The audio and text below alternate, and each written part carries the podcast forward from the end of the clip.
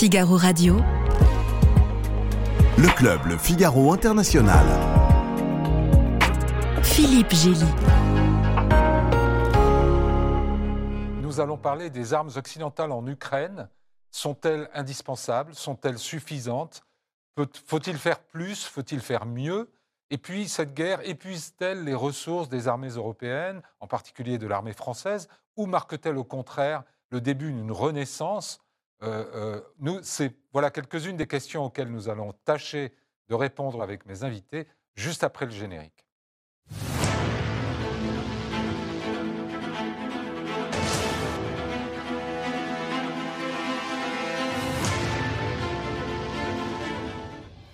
Marc Chassilian, vous êtes ingénieur militaire et consultant en système de défense. Vous êtes un grand expert des blindés et des chars, et du char Leclerc en particulier. Je crois que vous en avez supervisé la, conception.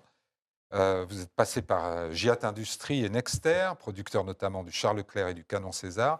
Et vous êtes désormais consultant international à la tête du cabinet SPAD. Vous enseignez également à l'ENSTA, l'École nationale supérieure de techniques avancées, et à l'École militaire à Paris.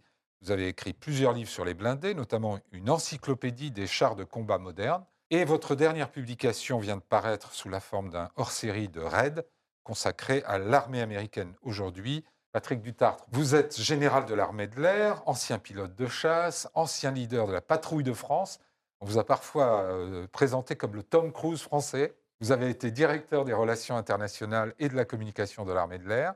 Vous avez conseillé deux ministres des Affaires étrangères et vous êtes aujourd'hui consultant également à la tête du cabinet que vous avez fondé, Alteus Partner. Nicolas Barotte, vous êtes correspondant de défense du Figaro, ancien correspondant à Berlin. Après avoir été longtemps journaliste politique, vous êtes l'auteur de plusieurs livres, dont un sur le tandem franco-allemand, François et Angela, qui est paru chez Grasset en 2015. Cyril Louis, vous êtes grand reporter et rédacteur en chef adjoint du service international du Figaro, ancien correspondant à Jérusalem, et vous avez effectué plusieurs séjours sur le terrain en Ukraine, vous avez vu à l'œuvre les armements occidentaux. Alors commençons par euh, se demander quelles armes et qu'est-ce qu'on en fait sur le, sur le théâtre ukrainien. On a envoyé des, des, chars, des canons, des missiles, maintenant des avions, des millions de munitions. Euh, Marc Chassilian, qu'est-ce qui est le plus important pour l'armée ukrainienne dans l'aide occidentale à cette armée? C'est assez difficile de faire un tri, mmh. car en fait, tout est important. On, a beaucoup insisté euh, dans les actualités depuis ces derniers mois sur l'envoi de, matériel d'artillerie performant, de chars, euh, de munitions, de missiles de toutes sortes, effectivement, mais euh, on a euh, aussi un petit peu omis, et c'est dommage, tous les petits équipements que les États-Unis ou, l'Europe ont envoyés et qu'on pourrait appeler les, les, matériels de vie en campagne. Alors, c'est ce que vous appelez ces petits équipements? Alors, c'est très simple, mais l'équipement principal d'un bon fantassin, ce sont des, souliers corrects. C'est un, un treillis correct qui lui tient chaud. c'est un bon fusil ce sont des jumelles de vision nocturne. Et puis, euh, vous avez vu que l'Ukraine aujourd'hui, euh, cette guerre en Ukraine est un peu figée, mhm. avec des lignes de front qui sont assez comparables à ce qu'on pouvait trouver euh, lors de la Première Guerre mondiale ou lors du conflit Iran-Irak. Et vous avez tout un tas de matériel, comme par exemple des, groupes électrogènes, des tentes, des hôpitaux de campagne, des cuisines roulantes, qui sont au moins aussi importants que les grandes vedettes de l'actualité que sont les chars, les chars et les avions. Donc en fait, c'est très difficile d'établir une, sorte de, de hiérarchie dans la, criticité ou l'importance des matériels que nous envoyons là-bas, tout est important parce qu'en fait, une guerre moderne requiert un spectre complet capacitaire euh, qui va, encore une fois, de ces matériels que l'on pourrait qualifier de relativement humbles euh, jusqu'à des systèmes très sophistiqués, comme par exemple le système Mamba euh, de, défense antiaérienne qui coûte fort cher. Ces équipements de base, entre guillemets, que vous décrivez, ce sont encore les Occidentaux qui les envoient? Les Ukrainiens n'avaient pas alors, on sait que pour les treillis, on a, donné des treillis euh, euh, mieux adaptés aux conditions de, grand froid, etc. Mais par exemple, les, cuisines de campagne, les Ukrainiens n'avaient pas ça? Alors, ils en avaient, à l'évidence, mais sûrement pas assez pour tenir dans la durée, et mmh sûrement pas assez pour alimenter et soutenir une armée qui aujourd'hui fait pas loin de 700 000 hommes. C'est-à-dire que l'armée ukrainienne, elle a quand même pratiquement quadruplé de volume entre ce qu'elle était avant la guerre et ce qu'elle est aujourd'hui face, aux, face aux Russes. Et tous ces gens-là, eh ben, il faut, les, il faut les, équiper. Et il faut les équiper correctement. Autrement, ils sont totalement inutiles sur le, sur, sur le, sur le champ de bataille. Est-ce que, Cyril Louis, est-ce que les, les, soldats sur le terrain sont conscients de, que cette aide ne, s'arrête, enfin, ne commence pas ni ne s'arrête au canon César et au char Leclerc éventuel, ou au Léopard en tout cas? Oui, oui, absolument. D'ailleurs, je, crois qu'on a vu qu'à chaque euh, phase de cette guerre euh, correspondaient des types d'armements très, très, très différents. Au début, dans les premières semaines, on a beaucoup parlé du rôle joué par les euh, systèmes de, missiles anti-chars Javelin ou Enlow, qui avaient été délivrés par les États-Unis et, par le Royaume-Uni à l'armée ukrainienne et qui leur a permis de manière assez spectaculaire de, bloquer les colonnes de, chars russes qui descendaient de la, Biélorussie vers, euh, vers la capitale, Kiev. Euh, ces derniers mois, on a davantage parlé des, systèmes antiaériens euh, qui a permis à la défense ukrainienne de stopper une partie des missiles qui étaient tirés par l'armée russe sur les infrastructures civiles, les, centrales électriques, pour essayer de, de, paralyser et de figer le pays. et puis c'est vrai, ces, derniers, ces dernières semaines, on parle pas beaucoup plus de, de, chars, de véhicules blindés et, d'avions. Euh, les Ukrainiens, à tout moment, mettent en avant évidemment leurs besoins, qui sont multiples et, qui portent aussi bien euh, sur, des, euh, sur des articles dits de première nécessité, comme ceux dont vous venez de parler, que sur des systèmes beaucoup plus lourds et complexes. Ils en parlent du fait qu'ils ont un treillis qui vient de, des stocks de l'armée américaine ou, de l'armée, ou des armées européennes ils, parlent des groupes électrogènes, ils parlent, de, ils parlent en effet de, de matériaux qui ne sont pas les plus nécessaires nécessairement les plus sophistiqués, les plus coûteux. Il parle aussi beaucoup naturellement des canons César quand il rencontre un journaliste français. Il ne tarisse pas d'éloges. Ils sont euh, conscients qu'ils ont un équipement de base supérieur à celui des Russes? Oui, tout à fait. Ils sont conscients qu'ils sont mieux équipés à tout point de vue. Ils sont moins nombreux, ça c'est clair, euh, mais ils sont mieux équipés. Que les Russes, qu'ils utilisent également mieux le matériel dont ils euh, disposent, qu'ils sont mieux formés, mieux organisés. Euh, ils, le mettent beaucoup en avant. Bon, Il y a aussi une, dimension de, j'allais dire, de propagande dans ce, dans ce, discours. Ils ont tout intérêt à... Parfois d'autosuggestion aussi. Et aussi Il faut garder le moral. Euh, Général Dutartre, euh, l'aviation, maintenant, on commence à voir des MiG-29 polonais arriver en Ukraine, mais on n'a pas l'impression que ce soit vraiment une guerre dans le ciel, à part les missiles qui, effectivement, tombent sur les villes. Ils sont où les pilotes Alors, contrairement à tous les, tous les conflits depuis la guerre du Golfe, euh, l'aviation est très discrète en fait. Euh, ça tient à, plusieurs choses. La première chose, c'est que euh, la stratégie russe a été partielle, c'est-à-dire que la première chose qu'elle a fait en 48 heures, c'est de détruire tous les centres aéronautiques. On dit mmh. centres aéronautiques, ça veut dire les bases aériennes, les systèmes radars de détection, les radars eux-mêmes, les systèmes de commandement, les missiles solaires principaux. Et heureusement pour les Ukrainiens, ils se sont arrêtés au bout de 48 heures. Mmh. C'est-à-dire qu'il reste quelques, quelques pistes praticables, apparemment. Il reste pas mal de choses. Et heureusement pour les Ukrainiens, on le verra, je pense, euh, dans, les prochains jours ou les premières semaines. Et euh, souvenons-nous la guerre du Golfe. Hein, c'était deux mois de campagne aérienne non-stop, 24 heures sur 24. Et ça n'a pas eu lieu. Hein, il n'y a eu que deux jours, euh, jours d'attaque. Donc ça, c'est la première particularité, si bien que quand, quand, même l'aviation ukrainienne a été clouée au sol. Deuxième chose, s'agissant de, l'aérien, c'est que, euh, à la surprise des Occidentaux, euh, les, Russes n'ont pas utilisé leur aviation comme ils auraient dû le faire, en fait, avec les enseignements de tous les mmh. années conflits. Troisième chose qui a été observée, c'est qu'ils euh, avaient essentiellement, notamment, des armes défensives. C'est-à-dire que les MiG-29 et Sukhoi 27 étaient essentiellement, si vous voulez, pour intercepter d'autres avions de combat, non pas pour faire de l'attaque au sol de précision fort heureusement pour les Ukrainiens. Euh, donc il y a assez peu d'attaques au sol qui ont été faites, euh, je veux dire, à longue distance. Ce qu'on a pu observer dans les premiers jours notamment, c'est des tirs de, euh, de Sukhoi 25 à proximité, mais un peu à l'ancienne, si vous voulez, et extrêmement vulnérables parce qu'ils étaient en basse altitude et donc vulnérable à tous les missiles solaires courte portée qu'un fantassin peut avoir. Hmm. Euh, et même chose pour les hélicoptères. Donc ceux-là, on ne les, on les voit plus, ou plus beaucoup, parce qu'ils ont eu d'énormes pertes, peut-être 90 appareils, comme, comme ça, dans les, dans, dans les premiers jours ou premières semaines. Et euh, bah, c'est la raison pour laquelle, si vous voulez, l'aviation maintenant russe tire à longue distance. Il n'empêche que L'espace était très utilisé, notamment avec les drones. Nicolas Barotte, on va leur donner des missiles et des, des avions de combat occidentaux? Sans doute. Euh, il y a, la, guerre sera longue, il y a plusieurs phases. Euh, là, aujourd'hui, doute que les Ukrainiens ont besoin effectivement d'artillerie, de chars, de munitions, de carburant, etc. Mais sur du long terme, pour pouvoir protéger leur espace aérien, ils auront aussi besoin d'avions. Alors il y a un peu de temps de formation sur, euh, sur les avions occidentaux. C'est pour ça que les mmh. Polonais et les Slovaques leur ont donné des, des, MiG qui sont utilisables tout de suite, ce qui leur permet d'éviter que les Russes reprennent une supériorité. C'est qu'il y a un enjeu, c'est que là on voit bien que après tous les mois d'hiver, euh, tous les stocks de, missiles antiaériens euh, livrés par les Occidentaux sont un peu arrivés à épuisement. Euh, ce qui vaut une possibilité Donc on est dans cette Russes. phase où les Russes pourraient de nouveau prendre la supériorité dans le ciel ils pourraient, tenter, ils pourraient tenter. Donc, renforcer les capacités aériennes des Ukrainiens, ça permet effectivement euh, d'empêcher les Russes euh, de reprendre une forme de supériorité locale. Général Dutard, juste un mot sur la formation. Quand on est formé à piloter un MiG-29, pour piloter, par exemple, un Mirage 2000, il faut beaucoup d'apprentissage ou, finalement ça va assez vite? Les formateurs ont l'air de dire que les Ukrainiens apprennent vite. Alors, euh, ils peuvent apprendre vite, mais en, termes aéronautiques, vous ne pouvez pas aller si vite que ça, en fait. Euh, c'est très, différent, donc. Euh, ça dépend vraiment de votre expérience et votre niveau de formation initiale. Si on fait de l'échelle de 1 à 7, pour faire un chef de patrouille, si vous voulez, ce Mirage 2000 sur F-16, il faut 7 ans. 3 ans et demi, vous êtes rentable. D'accord. Donc en face, il faut savoir ce que, quel niveau de pilote vous avez, si c'est des ab initio au, départ, auquel cas il leur faut trois ans et demi minimum de formation pour être opérationnel sur un appareil occidental.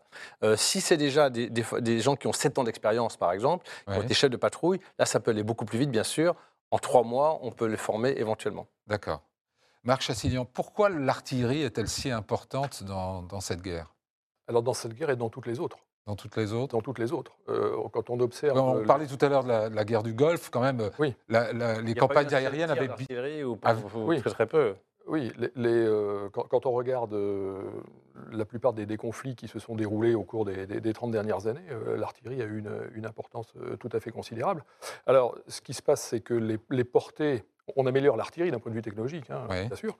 Euh, et donc les portées, les portées s'accroissent, euh, bien sûr, de, canons euh, d'artillerie qui portaient, il y a encore une trentaine d'années, jusqu'à 20-25 km. Aujourd'hui, avec certains types d'obus et avec des nouveaux canons comme le César, par exemple, on est capable d'atteindre plus de 50, voire, voire 60 km. Ce qui fait en, termes, en termes opérationnels, votre, euh, votre dispositif militaire, il, est complètement, il doit être complètement revu en fonction de la, de la portée de votre artillerie, mmh. euh, puisque euh, vous êtes capable de frapper plus loin, mais l'ennemi est aussi capable de vous frapper dans votre profondeur.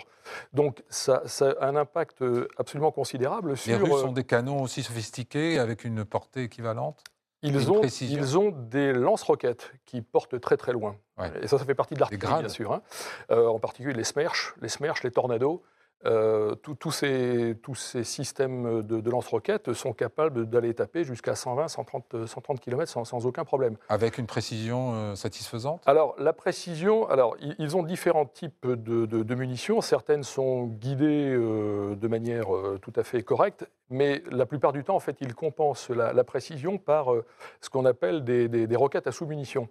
Euh, qui euh, font l'objet d'un certain nombre de conventions internationales, mais que, le risque, que, que, les Russes n'ont euh, jamais signé. Et donc, en fait, quand vous, avez, quand, vous, quand vous savez pertinemment que la dispersion de votre, de votre artillerie est un peu grande, en fait, vous la compensez par ce, type de, ce type de munitions. il faut expliquer en un mot, les, les sous-munitions, ce sont des, des munitions qui peuvent rester sur le sol Alors en fait, euh, voilà, imaginez un, obus normal euh, a une charge unique. Donc il atterrit, il explose. Bien.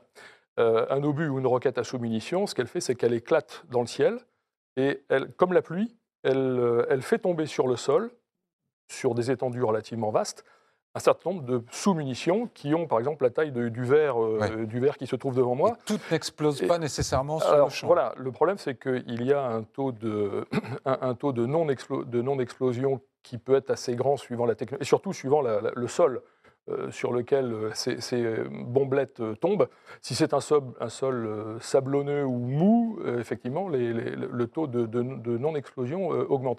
Et donc, en fait, vous, vous compensez la relative non-précision de vos obus ou de vos roquettes mhm. par, cette technologie de, dispersion et de, sous-munitions et de bombelettes. Et donc, dans ces cas-là, euh, bah, vous obtenez des effets qui sont, euh, qui sont effectivement terribles. Euh, clairement, il vaut mieux pas se trouver sous un tir de Smerch qui, qui est capable de, disperser des milliers de bombelettes sur plusieurs dizaines d'hectares. C'est assez redoutable. Est-ce que finalement l'artillerie, c'est pas d'abord aussi l'arme de prédilection des Russes eux-mêmes? On, l'avait vu à Grozny, on le voit, j'imagine, là sur le front. À un moment, il était, le chiffre avancé était de 2000 pièces d'artillerie ou lance-grenades euh, du côté russe du front, sur un front qui est long, qui, qui fait plus de 800 km, mais tout de même, quand on est sur, le, sur le front, euh, Cyril, on, sent ce, barrage euh, de feu qui provient du côté russe. On a l'intensité. Alors, le, front est long, vous venez de le dire, et il y a des zones plus ou moins actives. mais quand on se rend, par exemple, dans la ville de Bakhmut, dont on a beaucoup parlé ces, ces derniers mois et qui concentre les combats probablement les, les plus violents, il y a en effet un, martèlement absolument ininterrompu d'artillerie. Alors, d'artillerie russe et d'artillerie ukrainienne, hein, parce que euh, euh, les, les, Russes ont en effet beaucoup de pièces d'artillerie qu'ils engagent et beaucoup d'obus, beaucoup plus de munitions que les, que les Ukrainiens, ça c'est manifeste.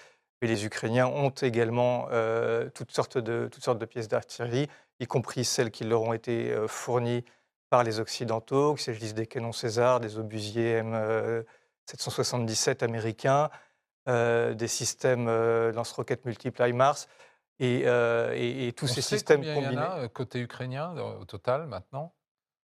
De ces équipements occidentaux Oui. Oui, oui. Bah, les, comptes, les comptes sont assez, assez bien tenus en fonction des, comment dirais-je, de, ce que les, occidentaux déclarent. Mais je pense qu'entre tout, entre les, les HIMARS, les PZH, les, les 777, les César, on doit approcher pratiquement 300 pièces. 300 pièces. Oui, facilement. Et le chiffre de 2000 pièces côté russe, ça vous paraît crédible? Ah, totalement, bien sûr. Oui. Donc il y a quand même une disproportion euh, alors, il faut, assez importante. Alors il faut ajouter à ça que les Ukrainiens ont quand même leurs propres canons. Euh, il ne faut, pas oublier qu'avant que l'aide euh, occidentale ne devienne significative, tant en point de vue quantité qu'en point de vue qualité, les Ukrainiens, ils ont fait la guerre avec leurs armes. Hmm. ils ne sont pas partis au front avec autre chose que, autre chose que ça.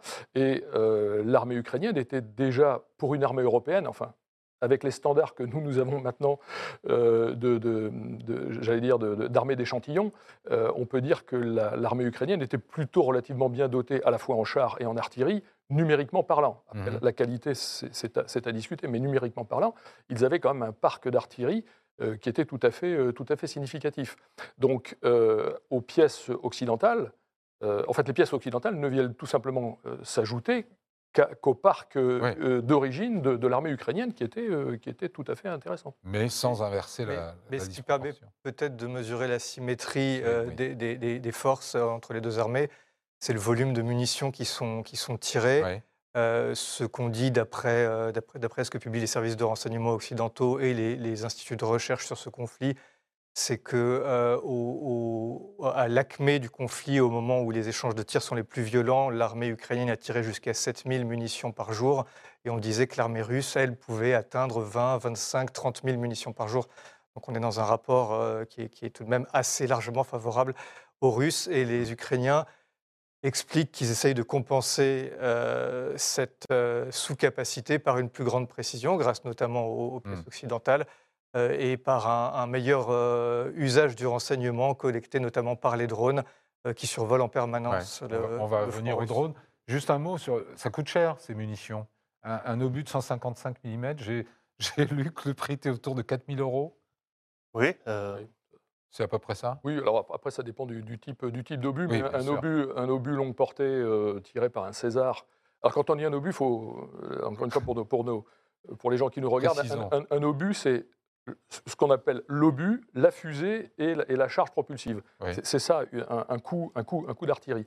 Effectivement, quand vous additionnez euh, tout ça, euh, les prix s'échelonnent entre, euh, oui, entre 1500 et 4000 euros. Tout dépend, du, tout dépend de la qualité, de la mmh. performance de l'obus. Donc, ça, ça, chiffre vite quand on, quand on en consomme, effectivement, entre 5 et 10 000 par jour. Ça, fait des budgets. Quoi. Ça veut dire qu'il y a une logistique derrière colossale. Parce qu'on a une logistique et une industrie. et 15 000 tonnes par, euh, par jour, pratiquement. Une logistique et une industrie. Oui. Hein, on, va venir sur, on va il, vous faut, il vous faut des centaines de camions. Enfin, les, artilleurs ont toujours l'habitude de dire les canons, ça pèse rien, ce qui pèse, c'est les munitions. Ouais.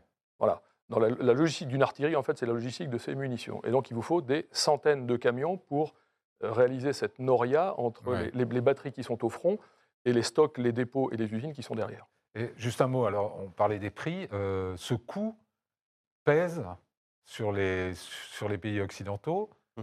Euh, mais en même temps, ils s'engagent tous à, faire davantage, à tenir la distance. C'est les Américains qui financent quand même la majeure partie de, l'aide militaire à, l'Ukraine. et rapporter à leur propre budget, c'est tout à fait supportable. Et par ailleurs, c'est un, un, choix des Européens, des Occidentaux, de mener une guerre par procuration. Le coût de laisser les Ukrainiens perdre serait plus grand, sans doute. Donc, le choix, en tout cas sur la première année, est très clair de soutenir l'Ukraine. La question, c'est sur de la longue durée. Est-ce qu'on est capable, dans nos sociétés, d'accepter une guerre longue? Parce que ce qu'on dit sur les armements et munitions, il faut l'alimenter dans la durée. Même quand il y aura un cessez-le-feu, il faudra quand même refaire les stocks des Ukrainiens, quand même leur fournir des, des pièces pour qu'ils puissent se défendre en cas de reprise du conflit. Donc, il faut concevoir l'aide à l'Ukraine sur une très longue période en réalité. Ouais. On vient d'ailleurs de voir que les fuites du Pentagone, euh, à l'occasion, enfin dans ces documents-là, il y a euh, l'aveu d'une grande pénurie d'armes, notamment antiaériennes, et on entend le, chef d'état-major américain, euh, Mark Milley, dire que c'est une de ses causes d'inquiétude sur les capacités ukrainiennes de, mener une contre-offensive générale du Tartre. les vous pensez que si euh, la pénurie d'armes antiaériennes se confirmait, on verrait de nouveau euh, l'aviation russe euh, intervenir dans le ciel ukrainien davantage qu'aujourd'hui? Pas forcément, parce que les Patriotes viennent juste d'arriver, à ma connaissance. D'accord. Et le Mamba aussi, français, ou SMPT, franco-italien, arrive aussi sur, sur zone, et ceux-là n'ont pas encore tiré un seul missile. Et donc, ils sont dotés, et surtout, ils sont plus performants, ils, vont plus, ils voient plus loin et ils tirent plus loin et avec une grande précision. Donc euh, c'est vrai que si on gardait la même intensité, ça pourrait avoir un creux, si vous voulez, de, de, défense euh, solaire. Ça reste à prouver quand même. Hein. Euh, ce sont des, ça, dépend de l'intensité. Vous remarquerez aussi que les frappes russes sont beaucoup moins importantes. Hein. Hmm. Il y a beaucoup moins de raids en ce moment de, de drones iraniens ou d'autres qui vont attaquer sur. justement, parlons des drones. Parce que là, vraiment, cette guerre, euh, on avait vu les drones euh, à l'œuvre dans la guerre entre l'Azerbaïdjan et l'Arménie au Karabakh, mais là, c'est vraiment à grande échelle et sur la durée.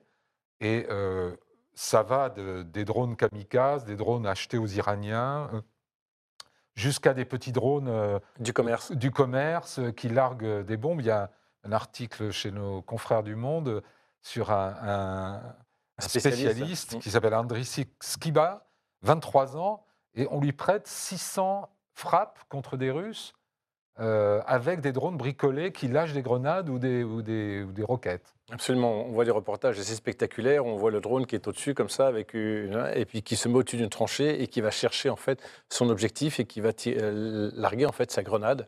Euh, juste au-dessus de. Donc pour vous qui êtes un, homme, un, aviateur, c'est vraiment la, c'est vraiment la nouveauté, la nouvelle. Alors à cette échelle-là, oui à cette échelle-là. Les, drones, on les connaît parfaitement. Hein. Mmh. Les premiers drones, c'est 1930, hein, ça on les a oubliés. Hein. Et, euh, mais à cette échelle-là, si vous voulez, euh, dans le monde occidental, euh, le drone, c'était surtout pour faire de, l'endurance, du renseignement, en fait. Mmh.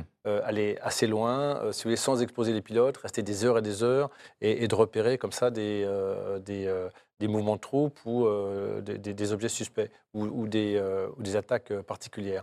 Et cette information, on leur remontait et puis, en fonction, on envoyait l'aviation. Euh, changement de, posture, notamment avec les Israéliens et euh, les Américains, c'est d'armer ces drones et d'aller, eux, euh, tirer sur des objectifs extrêmement précis. C'est comme ça qu'on pouvait avoir un, opérateur américain au fin fond du Texas en train de piloter un drone qui lui-même se retrouvait au-dessus de l'Afghanistan. On a vu des choses comme ça.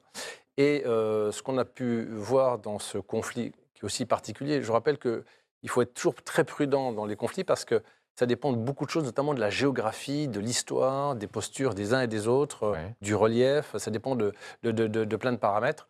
Et, euh, mais effectivement, dans ce conflit-ci, euh, les drones sont partout. Et les premiers qui ont été extrêmement performants, et, ce sont ceux qui ont attaqué les, les cônes de chat, en fait, hein, les, les, les.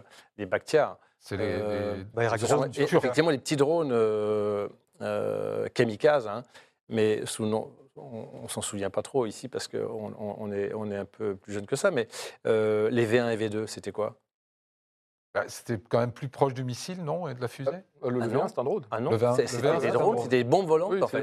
Des bombes volantes euh, kamikazes, en fait. Téléguidées C'est le même principe. Bah, le V1, le V1 il n'était pas téléguidé au sens où Parce en fait, que on le la différence, c'est que le drone se pilote. Oui, Contrairement, comme un avion et contrairement à un... Euh, euh, pas toujours. C'est-à-dire qu'il se pilote au début, peut-être, mais au bout d'un moment, si vous l'envoyez très très loin, il ne se pilote pas forcément. Ce qu'on appelle des bombes volantes, vous leur donnez une cible et puis elles vont toutes seules. Elles se pilotent toutes seules. il n'y a pas forcément un opérateur. Est un drone il n'y a pas forcément un opérateur derrière. Alors que les petits drones qui sont sur le champ de bataille, qui vont les faire la reconnaissance, comme celui de notre spécialiste de 23 ans qui va larguer, euh, lui, lui, il le pilote en direct et puis il va larguer juste euh, alors, ça, ça Cette nouveauté-là, elle est quand même prise en compte aujourd'hui par les armées euh, occidentales. Euh, oui. Toutes nos armées, tous les états-majors sont en train bien sûr, de développer leur propre. Par exemple, les Américains, pour cette guerre, ont développé une sonde Phoenix Ghost, qui mhm. vraiment pour armer les Ukrainiens sur le front. Donc, un drone armé qui va cibler sur le front un endroit précis. Ça a été développé par les Américains spécifiquement pour les besoins ukrainiens. Oui, général d'État. Non, et puis euh, euh, ces drones, d'abord, il y a ceux qui partent, ils ne reviennent pas. Donc, c'est les fameux drones kamikazes. C'est une sorte d'artillerie, si vous voulez, un petit, peu, un, petit peu, un petit peu moderne. Il y a ceux qui reviennent, ceux qui ont fait de, de, l'écoute et qui peuvent aller faire des, du renseignement extrêmement loin. Donc, euh, ce qui va être assez intéressant, c'est les systèmes anti-drones.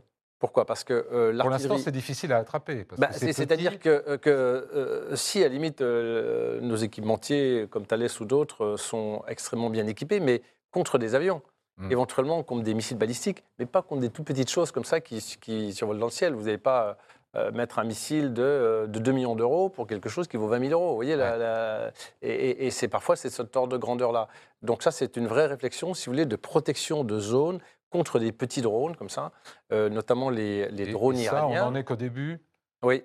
de, cette réflexion. Ce qui, est, ce, qui est, déjà à l'œuvre, en tout cas, c'est ce que disent les, les dronistes ukrainiens euh, le, long de la ligne de front, c'est les, les, moyens de guerre électronique et de brouillage euh, que les Russes utilisent de leur côté pour parasiter et neutraliser l'activité des, des, drones ukrainiens, qu'il s'agisse de, de drones euh, qui lâchent des grenades, comme vous l'avez décrit, qui sont en effet très utilisés, ou de drones d'observation. Euh, là encore, des, petits drones qu'on achète dans le commerce euh, et qu'on transforme à la marge pour les envoyer au-dessus des, lignes russes. Et en fait, c'est assez frappant. Les, les, artilleurs ukrainiens travaillent avec dans leurs mains une tablette qui leur diffuse quasiment en mmh. temps réel mmh. les images de la zone qui sont en train euh, de viser, que ce soit euh, à 10, ou 15 km d'eux ou à 30 km pour les pièces avec la, plus longue portée. Ça leur permet de, corriger leur tir très rapidement.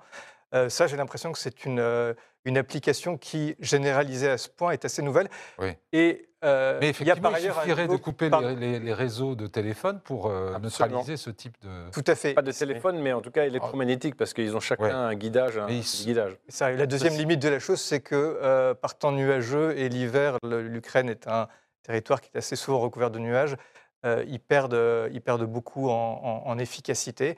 Je voulais juste ajouter un point, c'est que les Ukrainiens qui expliquent très volontiers avoir été euh, formés au système de commandement et d'information de, de l'OTAN euh, ont acquis, euh, me semble-t-il, une grande efficacité dans le partage des informations collectées par les drones. Mmh. Aujourd'hui, dans les centres de commandement de chaque bataillon ou de chaque brigade le long de la ligne de front, on peut avoir accès très facilement à des images filmées en temps réel par d'autres unités, et ces unités se les partagent entre elles. Et ça, c'est nouveau. Parce que euh, le principe euh, avant euh, européen ou occidental, c'était que vous aviez un PC comme Tavernier à l'époque. Ça remontait avant de Ça remonte tout, en fait. Non, et vous descendez très très peu d'images sur, le sol. Or, là, vous faisiez, ce qu'on appelle la fusion d'informations. avec des images, avec des renseignements électromagnétiques, des, positions. Hmm. Et, ce, qui est, ce, qui est, nouveau, ce que vous disiez très, très justement, Cyril, c'est que sur le front, maintenant, chaque unité quasiment a son petit PC d'information. Et ça, c'est assez nouveau et c'est très décentralisé et c'est très mhm. efficace. Alors venons-en à un autre point de notre discussion. Est-ce que la suite de la guerre dépend entièrement de l'aide occidentale, de l'aide militaire occidentale euh, euh, à l'Ukraine? Marc Chassilian je, le crains, puisque l'industrie euh, ukrainienne n'a aujourd'hui pas les capacités. Alors c'est une industrie qui, existe, hein, Souvenons-nous et qui continue en temps de guerre. Et qui continue en temps de guerre. Hein. Euh, souvenons-nous que euh, du temps de l'Union soviétique, l'Ukraine concentrait à peu près un quart de toute l'industrie militaire de, l'URSS. Donc c'était considérable. Il y avait des, usines absolument fantastiques en, Ukraine, dont la plus grande usine de chars hein, qui se trouve à Kharkiv. le complexe Morozov, mais il y en avait d'autres, hein, à, Dniepropetrovsk. elle tourne toujours cette usine Morozov? Alors, elle tournait, euh, jusqu'à ce que le conflit euh, ne se déclenche. Elle tourne de nouveau, depuis que Kharkov a été plus ou moins, plus ou moins libéré. Euh, donc il y a une industrie ukrainienne. D'ailleurs, quand on se rend dans un certain nombre de salons internationaux, il y a un stand ukrainien. Euh, de l'industrie ukrainienne et on voit un certain ils exportent. Ils exportent. Ils, exportent. c'est étonnant. alors ils exportaient. Ils ont de gros besoins. Ils exportaient. Hein, il faut, mettre les, phrases au passé. Ils exportaient. Euh, ils ont une gamme de, produits qui est euh, tout à fait complète. Hein. ça va du, du de l'équipement pour fantassins jusqu'à des lance-roquettes, des, mhm. missiles et des drones, hein, euh, bien sûr, et des chars. Voilà. le, problème aujourd'hui, c'est que cette industrie, d'abord, elle souffre beaucoup. Euh, un certain nombre d'usines ont été, euh, un certain nombre d'usines ont été détruites. une, certains personnels ont été mobilisés. Et ont rejoint les rangs de, l'armée. il y a des difficultés d'approvisionnement en électricité, puisque si les Russes tapent les, centrales électriques, c'est pas pour rien, c'est pour arrêter quand même le, arrêter le pays. donc c'est une industrie qui souffre.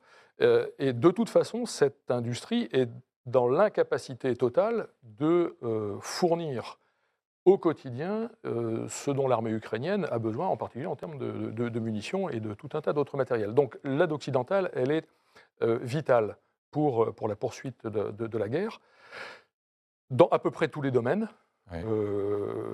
clairement, hein, aéronautique, missiles, systèmes terrestres. Il semble qu'on soit à un point où les munitions sont vraiment un Alors les munitions, les munitions, c'est toujours, mais... les munitions, c'est un, c'est un vrai, euh, c'est un vrai défi euh, que j'explique en deux chiffres. Euh, donc on l'a dit tout à l'heure, entre 5 et 10 000 obus tirés par l'armée ukrainienne de manière par jour, hein, quotidiennement. La, la capacité cumulée de la, de la France et de l'Allemagne, c'est d'à peu près 50 000 obus par an. Euh, la capacité américaine, c'était, jusqu'à ce que le dernier budget soit, euh, soit voté, c'était 20 000 obus par mois. Donc 20 000 obus par mois, ça fait trois jours de tir hein, pour, pour les Ukrainiens et, pour ceux qui concernent. Alors ils sont passés à 90 000, je alors, crois, ils vont, ils vont passer à 90 000, mais là, il y a un bémol que, euh, que, que, beaucoup de gens n'ont pas forcément identifié, c'est que ces 90 000 obus, il y en a les trois quarts qui vont partir dans le Pacifique. Hmm. C'est-à-dire que la capacité euh, munitionnaire américaine euh, n'est certainement pas euh, tournée à plein régime et à 100% pour alimenter le front ukrainien. Les Américains ont une priorité absolue qui n'est pas l'Ukraine. Les Américains ont une priorité absolue qui est de gagner une guerre dans le Pacifique face à la Chine. Et aujourd'hui, les, capacités industrielles américaines, qu'elles soient de munitions ou d'autres types de matériel, sont essentiellement tournées vers euh, la reconstitution des stocks hmm. euh, dans l'Indo-Pacifique, qu'il s'agisse de, munitions, de missiles en, particulier. Euh, donc cette, remontée en puissance des, industries occidentales dans le domaine des munitions, puisqu'on parle des munitions, elle est certes tout à fait appréciable, mais il ne faut pas oublier qu'il y en a une grande partie qui, de toute façon, n'ira pas en Ukraine. Une grande partie ira pour les États-Unis dans l'Indo-Pacifique, et pour ce qui nous concerne, c'est tout simplement regarder nos stocks qui sont, euh, qui sont extrêmement faibles. Et ça, ça a été euh, une, grande, une grande révélation euh, pour, pour tout le monde de, voir que nous avions si peu d'obus en, stock et en réserve. un autre chiffre, sans, sans, vouloir être lourd sur ce sujet, l'Allemagne a livré des, canons qui sont certes très beaux. elle a livré 16 500 obus, c'est-à-dire deux jours de tir. Hmm. Et c'est tout ce qu'elle peut faire. Et c'est tout ce qu'elle peut faire. Alors, Donc voilà. Ça, vous donne une idée, ça vous donne une idée de du problème. On, fait beaucoup mmh. et en même temps, on ne fait pas assez. Euh, compte tenu des besoins euh, militaires. Mmh. C'est pour ça qu'il y a une remontée en puissance qui a été euh, réclamée, demandée en Europe des Occidentaux au sein de l'OTAN pour augmenter les moyens de production de munitions. Après, il y a des difficultés industrielles, c'est que les, chaînes de production n'ont pas été dimensionnées pour produire autant, il faut, il faut les transformer des problèmes de goulets d'étranglement. Les poudres, par exemple, qui sont essentielles pour les obus, ça, on n'a pas forcément la main dessus. Il faut exporter mmh. la matière euh, première. Donc, il y a toute une industrie à remettre en, marche, en, œuvre, pour être capable de produire suffisamment. Et comme vous l'avez dit, il faut aussi construire des stocks nécessaires aux armées Les décisions politiques, puisque ça, ça dépend de décisions politiques, sont prises de relancer cette, cette filière, de la stimuler Oui, il y, a, des plans qui sont annoncés dans le cadre de l'économie de guerre, ce qu'a dit le, président Macron euh, avant, euh, avant l'été, mais qui tardent à se mettre euh, en œuvre. Dans le budget de la défense 2023, il y a 2, milliards d'euros 2, milliards qui pour des munitions. Pour les munitions. Pour des achats de munitions, qui ne sont bien entendu pas toutes destinées à l'Ukraine. Et comme vous le disiez, le, ministre des Armées a annoncé un doublement des livraisons de, de munitions à l'Ukraine. On passe de 1000 à 2000. On voit bien que 2000 quoi au but. Donc c'est pour l'année ou pour euh, par, mois, par, mois, par, mois. C'est très, c'est très peu de choses. C'est ce qui tire en une demi-journée. D'accord. À peu près. Voilà. Donc il y, a quand même une équation qui a l'air qui, qui, ne semble pas très favorable à à l'Ukraine dans la durée, sur le long terme. Oui, alors, enfin, comme on dit en mathématiques, les courbes se croisent. Hein. C'est-à-dire qu'à un moment donné, quand euh, on aura fait quand on aura été au bout de ce que l'on peut raisonnablement faire euh, dans nos stocks qui sont déjà euh, fort maigres, euh, on, sera obligé de, enfin on sera obligé. L'industrie devra prendre le relais, mais aujourd'hui cette montée en puissance de l'industrie, je veux dire, on ne, on, ne, on ne, bâtit pas une usine de munitions d'un claquement de doigts. il faut des années pour construire une usine de munitions. Il faut déjà trouver le site, hein, parce que je rappelle que c'est un site Céveso. Donc des sites Céveso, on ne les construit pas comme ça, euh, quel que soit l'endroit. D'ailleurs, ça c'est en termes de pollution de l'environnement. Voilà, en termes de pollution, de, sécurité, etc., etc. Donc on, voit bien que pas, tout ceci n'est pas, pas simple. Et euh, clairement, euh, quand le secrétaire général de l'OTAN, M. Stoltenberg, a, pris la parole il y a quelques semaines pour dire sur un ton relativement grave quand même. Hein, nous avons un problème avec les munitions. Enfin, quand quelqu'un de ce niveau s'exprime sur ce sujet particulier, c'est qu'il y a vraiment un problème clairement. Et il faudra plusieurs années pour le résoudre. Et il faudra, il faudra euh, sûrement plusieurs années pour le résoudre. Donc, moi, je ne connais pas l'issue de cette guerre, combien de temps ça va durer. Enfin, personne ne sait, je crois. Hein. Je, je, m'avance pas beaucoup en disant ça. Euh, mais clairement, le sujet des munitions, on l'a dit tout à l'heure pour les, missiles solaires, on a livré des batteries de, missiles solaires, euh, tout, tout, ceci est très bien, mais on a livré quelques douzaines ou quelques centaines de missiles. Quand les, quand les Russes balancent une salve de 70 ou 80 missiles que ce soit des, drones ukrainiens ou des, ou des, missiles de croisière sur Kiev ou sur les autres villes hmm. pour détruire les infrastructures, eh ben en fait, vous avez 100 missiles euh, qui partent dans le ciel et vous avez euh, plusieurs dizaines de millions d'euros qui partent dans le ciel. Alors certes, ça, permet d'arrêter les, missiles et les, et les, drones, et les drones russes, mais ensuite, quand vous regardez vos stocks derrière, vous dites ah ben oui, mais c'était une salve de trop et je n'ai plus rien à tirer. Mais on fait le lien avec les drones, c'est que faire un drone Shed, c'est quelques milliers d'euros. Euh, pour l'intercepter. Si on utilise un, missile de haute précision, euh, on, gaspille de l'argent. Et donc la, la, balance entre fabriquer des drones pour les Russes est, beaucoup plus euh, facile et favorable. Ils peuvent en, envoyer des salves. Général Dutard. Non, c'est pour ça qu'il faut des, systèmes de, défense. Vous parlez du Shahid iranien. le meilleur défense, c'est quoi? Ce sont des bitubes. Des canons. des, canons, des canons à l'ancienne, qui peut tirer des, petits, des petits obus à haute cadence. C'est du quoi Du 20 mm, du 12 mm 20, 30, 35, 40. 30, oui, même... On appelait autrefois des, on des mitrailleuses. On appelait, ça, la DCA, la défense contre avion. On appelait ça la DCA. Contre, des, contre des, effectivement des drones, euh, genre. Le, Shahid, c'est quoi? C'est une, une tondeuse à gazon avec des ailes. Hein, donc ça, ça, vole pas très très vite. Donc vous arrivez quand même à le choper avec un canon à grande cadence de tir. Et là, c'est très économique parce que bon, les, obus de, les obus de 30 ou 40, ça va. C'est économiquement supportable je crois que les, officiers qui, dirigent la, défense antiaérienne ukrainienne sont, très conscients de la nécessité de construire une architecture de défense qui intègre toutes les composantes des plus sophistiquées, euh, celles que la France et l'Italie doivent livrer notamment, mmh. euh, avec des euh, pièces plus rudimentaires, pour, y compris des pick-up qui se baladent dans la campagne avec des lance-missiles Stinger. Exactement. Mmh pour, euh, pour couvrir la, totalité du spectre de munitions que les Russes utilisent en ce Et ils se sont organisés parce que euh, ce qui est important, c'est de savoir d'où part le missile. Euh, les Shahids, par exemple, connaissent leur, trajectoire, si vous voulez. Et ils ne font pas forcément des, du slalom, si vous voulez. Ils vont généralement assez en, ligne droite. donc, de connaître après leurs itinéraires, connaître leur point de départ, avoir le système de radar d'information qui vous permet d'anticiper, si vous voulez, et le provisionnement, d'alerter euh, quand c'est à 3 h du matin, euh, tout le monde n'est pas euh, à 24 h sur 24. Une petite question, est-ce que dans les états-majors, on est surpris de voir que finalement les arsenaux russes ont l'air d'être inépuisables? Vous parliez de, de, de salles bah, de 10, 80, 100 missiles.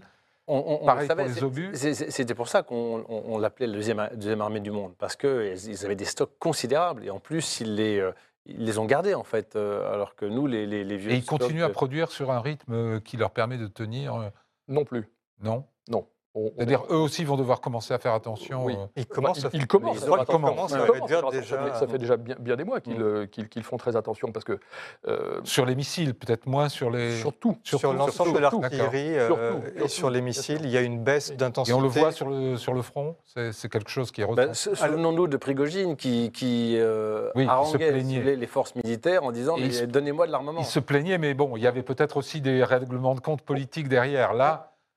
Honnêtement, moi, je ne peux pas vous dire que j'ai compté euh, le, nombre de tirs sur le front et que je les vois décroître. En revanche, les différents services de renseignement occidentaux, il y a peut-être là aussi une dimension de propagande, mais décrivent très clairement une décélération de l'effort d'artillerie hmm. euh, russe au fil des, derniers mois. Ils ont engagé énormément de munitions, euh, notamment dans la bataille de Bakhmut. Et apparemment, ce, flux-là commence à décroître de manière assez significative. Il y a un problème d'usage aussi pour les, pour les missiles c'est que les Russes ont commencé à utiliser des missiles RR euh, type S-300 pour bombarder l'Ukraine. C'est assez peu précis, suffisant pour faire du dégât, euh, des, euh, des pertes et semer la terreur. mais ils utilisent des, moyens qui sont moins efficaces mmh. que ce que les Ukrainiens, à l'inverse, pourraient avoir utilisé. pour faire... un système solaire, hein. oui, en fait, oui, attention, sol-sol. Alors, revenons un peu à, nos armées occidentales, européennes en particulier.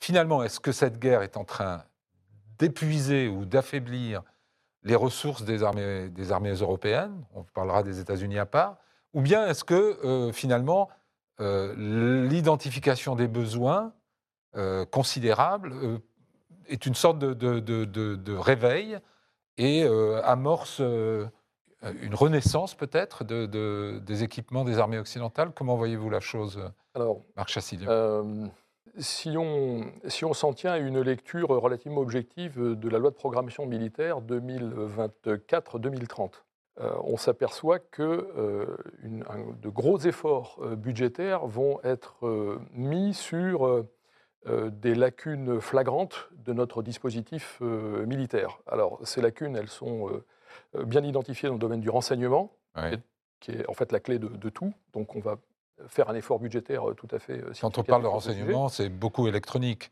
satellitaire. Tout, tout. Le, renseignement, euh, c'est un, c'est un ensemble. C'est aussi les espions à C'est le renseignement qu'on appelle d'origine humaine, voilà, c'est l'expression consacrée. c'est le renseignement électromagnétique, c'est le renseignement image. voilà, vous avez différents types de, de, renseignements. Donc c'est tout type de, renseignement.